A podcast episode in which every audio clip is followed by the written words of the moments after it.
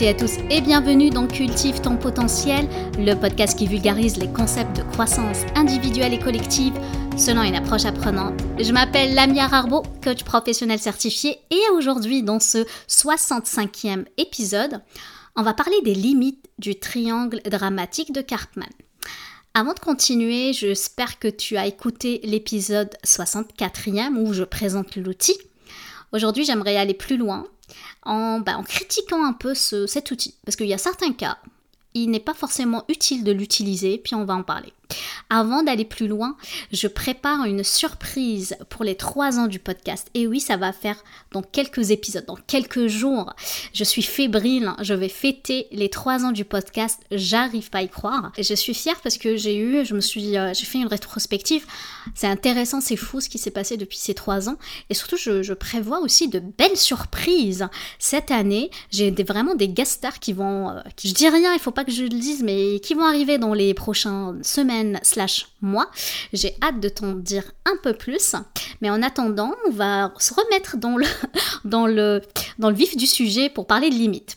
Alors c'est sûr que l'outil de triangle de Cartman, il est super bon pour la prise de conscience, surtout quand on est vraiment fâché, quand on est en situation un peu euh, de, de ras-le-bol en lien avec, euh, en relation avec les autres, et dans certains cas quand on n'est pas forcément bien euh, dans sa relation à soi. Par contre, Aujourd'hui, j'ai envie d'apporter une certaine nuance à l'utiliser à tort et à travers, ok? Parce que, comme toute théorie, hein, le triangle de Cartman a ses limites. Et ce que j'ai envie de t'offrir aujourd'hui, c'est comme trois perspectives ou trois euh, points que j'ai envie euh, d'aborder. En fait, pour éviter d'être piégé dans l'utilisation surtout de te percevoir à travers cet outil. Et pourquoi Qu'est-ce qui m'a amené à faire ça? Avant de te présenter ces trois points C'est que je me suis rendu compte, il y a certains clients qui sont... Euh, en fait, j'ai deux types de clients. J'ai des clients très novices dans leur propre développement, donc des gens euh, voilà, qui sont... Euh, qui connaissent pas forcément les outils, ils viennent de commencer à cette connaissance de soi, cette quête de soi, donc ils ont une idée de leurs objectifs mais ce qu'ils aimeraient, c'est développer des compétences X ou euh, prendre conscience de certaines choses, mais ils sont vraiment novices dans, voilà, dans ce que j'appelle le développement euh, professionnel, personnel, euh, et, et c'est la quête de sens qu'on peut avoir dans notre vie et dans notre travail. Deuxième catégories que j'appelle, ce que je les appelle mes seniors, les personnes qui sont, euh, euh, voilà, des clientes qui sont vraiment avancées dans leur, qui me suivent d'ailleurs depuis mes débuts, hein, et qui sont vraiment pas mal avancées, qui ont appliqué tout ce que je leur offre, qui écoutent, euh, voilà, religieusement presque hein, les épisodes du podcast, puis, puis regardent les autres confrères ce qu'ils font, ils prennent des accompagnements aussi à droite à gauche, qui vont, ils ont, ils cherchent, ils se cherchent et ils vont loin dans cette introspection.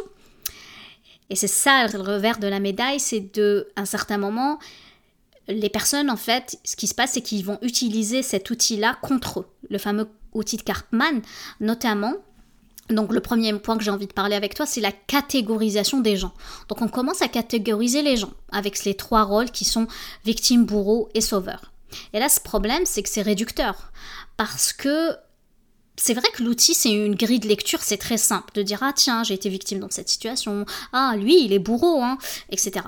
Mais le problème, quand on catégorise les gens, on risque de simplifier à l'excès les interactions humaines, qui sont par nature complexes, multifactorielles. Parce que quand on enferme les gens dans des cases, c'est comme s'ils ont trois rôles. Quand on commence à dire ça, ben, comme si on est figé. Et je le dis souvent, on est des personnes dynamiques. On n'est pas statique, on n'est pas des robots. Parce qu'on va négliger la fluidité, les comportements humains, les capacités de personnes ainsi à changer de rôle en fonction du contexte. Parce qu'il y a quelqu'un qui peut être un bourreau dans, une situation X, mais il se pourrait que euh, bah, la personne, parce que si la personne est bourron dans cette situation, c'est que automatiquement, comme je l'avais expliqué dans le 64e épisode, c'est que automatiquement il y a quelqu'un qui a été victimisé dans l'histoire par des plaintes, par des plusieurs comportements, et il y a quelqu'un qui est en train de sauver. Donc le fait que les êtres humains, on a cette capacité de fluidité de nos rapports, parce qu'on est des êtres dynamiques et non statiques, donc je peux être aujourd'hui victime et demain je peux être héros et vice-versa. Et là, ça dépend, donc c'est pour ça que dans certains cas, catégoriser les gens, euh, ça va leur donner comme une étiquette voilà sur leur front et qu'à chaque fois que tu vas rencontrer cette personne que tu as exemple catégorisée de victime ou de bourreau, bah, tu vas la voir que comme ça parce que notre cerveau il fonctionne de cette manière, il aime faire des raccourcis. Donc plus tu lui donnes des facilités à faire des raccourcis et des voilà des stigmatisations, euh, euh, c'est ce qui euh, ce qui va préférer. D'ailleurs le deuxième point, on va parler stigmatisation. Donc ça veut dire quoi la stigmatisation des individus? Le fait d'étiqueter les victimes, sauveurs, persécuteurs, cette étiquette, elle va renforcer aussi les schémas comportementaux. Donc ça veut dire, au lieu de promouvoir, exemple, les relations, et de les dépasser en fait, dépasser les, ce genre de petits euh, jeux de pouvoir. C'est important en fait que lorsqu'on utilise cet outil, qu'on ait en fait la finesse des mots, qu'on soit dans l'empathie de nos propos. Et, l'exemple que j'ai envie de, donner, c'est qu'un jour j'étais euh, avec des amis, puis euh, il y a une amie qui, connaissait cet outil-là. Et lorsqu'on était, voilà, on était avec des amis, puis on parlait, puis une personne qui n'a pas compté, on va dire, ses, problématiques, puis tout de suite elle a utilisé l'outil en disant Ah ben bah, arrête de te victimiser. Et ça a été, ça a jeté un froid dans la pièce. C'est ça le problème, c'est qu'on ne peut pas l'utiliser pour donner des diagnostics. C'est ce que j'avais dit la dernière fois. Donc, faut faire attention à ne pas diagnostiquer, s'auto-diagnostiquer et diagnostiquer les autres. Parce que même s'auto-diagnostiquer, c'est pas bon. Parce que comme mes clientes, la, cliente senior, la, la, deuxième catégorie de mes clients qui sont très seniors, sont venus vers moi en me disant, mais moi, Lamia, je veux arrêter de me victimiser. Et là, ben, ça a été très intéressant d'aller chercher, mais d'où vient ça? Et ça venait en fait carrément du modèle. Donc faire attention, utiliser un peu l'empathie de soi, la bienveillance de soi pour avoir cette sensibilité et reconnaître en fait qu'on ne peut pas utiliser le modèle à tort et à travers et surtout ne pas l'utiliser maladroitement dans un contexte social. Donc faites attention s'il vous plaît. Mon troisième point qui est le plus cher à mon cœur parce que je trouve que c'est très important et, d'en prendre conscience, c'est de ne pas l'appliquer tout le temps. Parce que oui, quelqu'un qui est malade dans un hôpital, on va pas lui dire bah arrête de te victimiser. Puis qu'est-ce qu'on fait en temps de guerre? Savez, de l'autre côté de la planète, il y a plein de guerres. Puis qu'est-ce qu'on fait ici, mais en cas de racisme? Quelqu'un qui a eu des propos racistes, est-ce qu'on va lui dire ben, arrête de te victimiser? Ce que j'ai personnellement pris conscience, que c'est dans le chaos, lorsque la position, surtout de victime, est très intense, hein, qu'on soit en conflit armé ou euh, voilà qu'il y ait des souffrances en fait psychologiques hein, parce que quelqu'un qui est euh, qui est aussi euh, en position d'être harcelé hein, psychologiquement ou harcelé par du racisme ou, n'importe quelle violence qu'on est capable en fait à subir à un autre être humain que ce soit une violence physique ou mentale ou psychologique ça va créer des souffrances. Et quand il y a de la souffrance il y a certaines populations qui sont entières hein, dans ce rôle de victime. Et ces personnes là pour moi on ne pourra pas leur demander en fait de ne pas, de ne pas euh, assumer leurs pertes, de ne pas traiter les traumatismes. Et, euh, et de ne pas se sentir victimes. Ben, ils sont victimes. Ils ont le droit d'être victimes parce que quand tu es victime, ben, tu demandes réparation en fait. C'est important en fait qu'il y ait une certaine reconnaissance de cette souffrance pour qu'il y ait une justice. Et si on parle de guerre, parce que tout à l'heure j'ai parlé de guerre, bah c'est important en fait qu'il y ait aussi une reconnaissance de la souffrance de certaines populations pour qu'il y ait du soutien international. Parce que pour moi, euh, en contexte de guerre, c'est simple. La victimisation, pour moi, ça transcende les frontières personnelles et nationales. Surtout quand on fait, euh, surtout quand il y a des victimes, des enfants victimes, moi ça me fond le cœur. Pour moi, l'action globale qu'on devrait avoir en tant qu'espèce humaine, c'est vraiment une action pour la paix, la justice, la reconstruction afin de permettre d'ailleurs aux victimes de retrouver leur dignité, leur autonomie, leur chemin vers la guérison. C'est pour moi c'est ce que j'appelle la solidarité internationale qui, qui est requise en fait pour, pour bâtir un avenir meilleur pour cette population. Donc oui, euh, là je me suis enflammée parce que je, parle d'un sujet très sensible. Le triangle de Cartman reste un outil super précieux hein, pour décrypter les dynamiques de conflit dans les relations par contre, sa portée ou ce que j'appelle son efficacité, ils sont quand même limités parce que ça réduit les gens, le fait de les catégoriser, les étiqueter. Euh, donc le fait qu'il n'y a pas forcément aussi de solution. Euh, bon, prendre conscience de certaines choses, ça peut être intéressant de, outrepasser ça. En reconnaissant ses limites, moi ce que je t'encourage en fait, c'est de naviguer dans cette complexité, ok?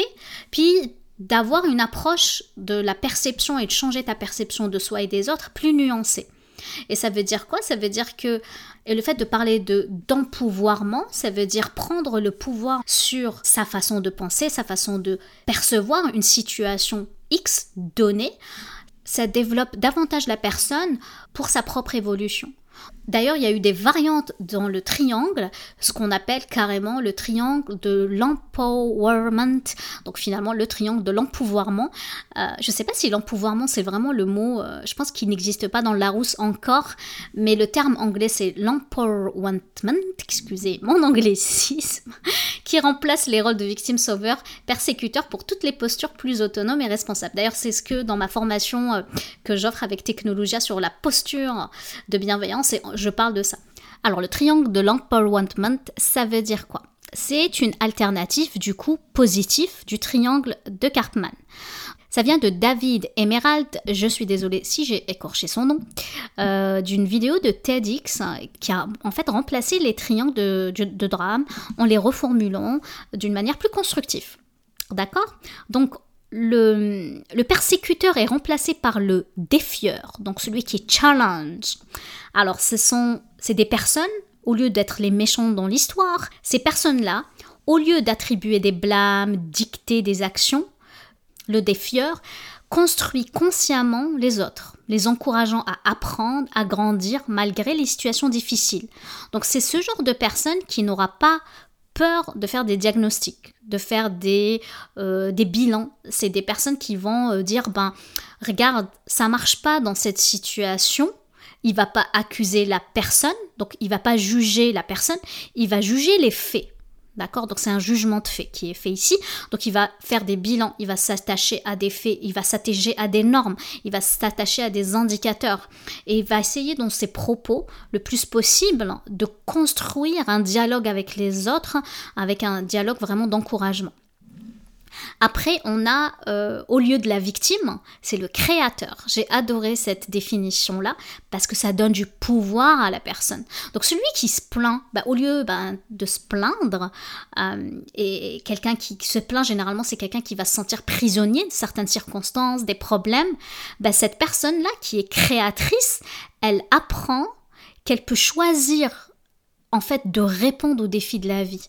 En fait, elle choisit de transformer les problèmes en opportunités. Donc elle va embrasser ce qui l'inspire et elle va devenir focalisée sur les solutions, les résultats et non sur le poids et les défis qui la retiennent. Donc si je prends mon exemple de pêcheur, c'est pas quelqu'un qui va commencer à se lamenter, moi j'ai faim et j'ai personne qui va m'aider pour me donner le poisson, etc. Non, c'est une personne qui va se trouver des solutions, il va se dire ok là qu'est-ce que je fais avec ça en fait, qu'est-ce que je fais? Je deviens créatrice ou créateur de ma vie. Et enfin, le troisième, vous l'aurez compris, celui qui est le sauveur, le héros, on veut pas de héros. Fini la culture des champions. On veut des coachs.